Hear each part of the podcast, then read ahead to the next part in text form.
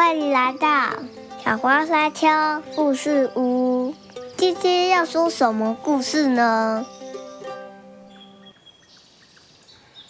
各位大朋友、小朋友，你们好，欢迎来到小花山丘故事屋。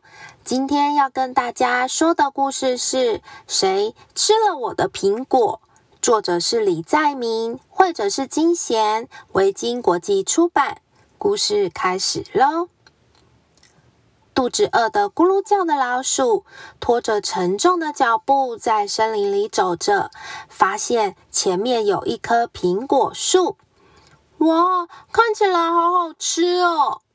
树枝上挂着一颗摇摇欲坠的苹果，老鼠好想吃苹果。可是树太高了，它根本爬不上去。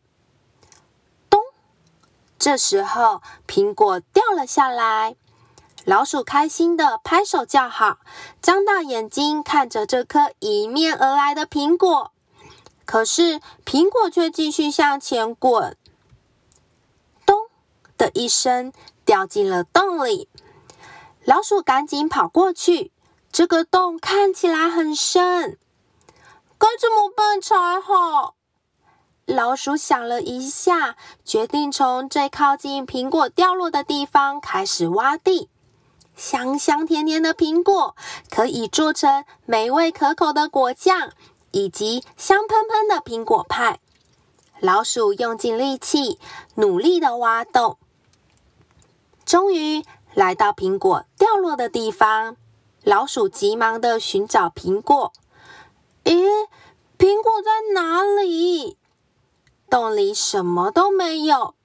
我一直努力的挖，又饿又累的老鼠伤心的哭了。是不是你吃了我的苹果？老鼠问长颈鹿。不是我，你好好想一想。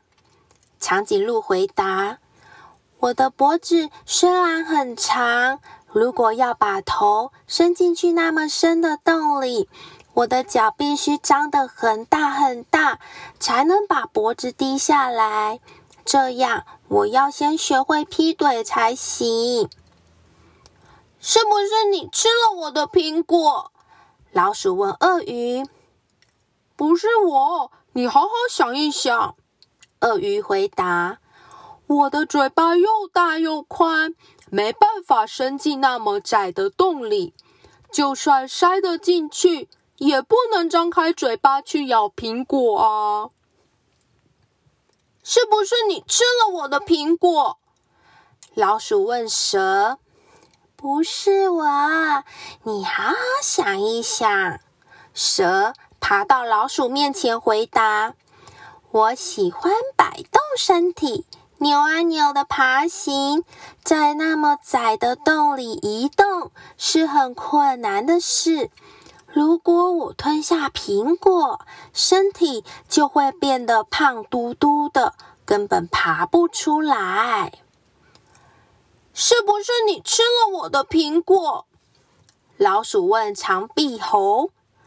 不是我，你好好想一想。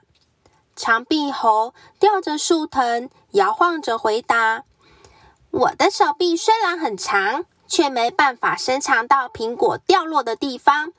如果我的手臂长到可以拿出苹果，这样我就得拖着手臂走路了。是不是你吃了我的苹果？”老鼠问丹顶鹤。“不是我，你好好想一想。”丹顶鹤优雅的边走边说。我的长嘴巴虽然可以伸进洞里，可是我一点也不想把它插入泥土里吃脏兮兮的苹果。到底是谁吃了我的苹果？老鼠好想知道答案。这时候，有一只小虫慢慢的爬过来。小虫。你身上怎么有苹果的香味？我是住在苹果里的苹果虫啊。那你为什么在这里呢？苹果突然“咚”一声掉了，然后呢，发生了什么事？苹果滚来滚去，最后停在一个有着白色长角的大嘴怪物前面。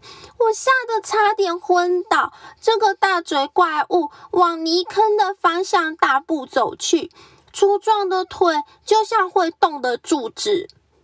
老鼠照着苹果虫说的线索闻啊闻，嗅啊嗅，沿着苹果的香味慢慢的前进，结果。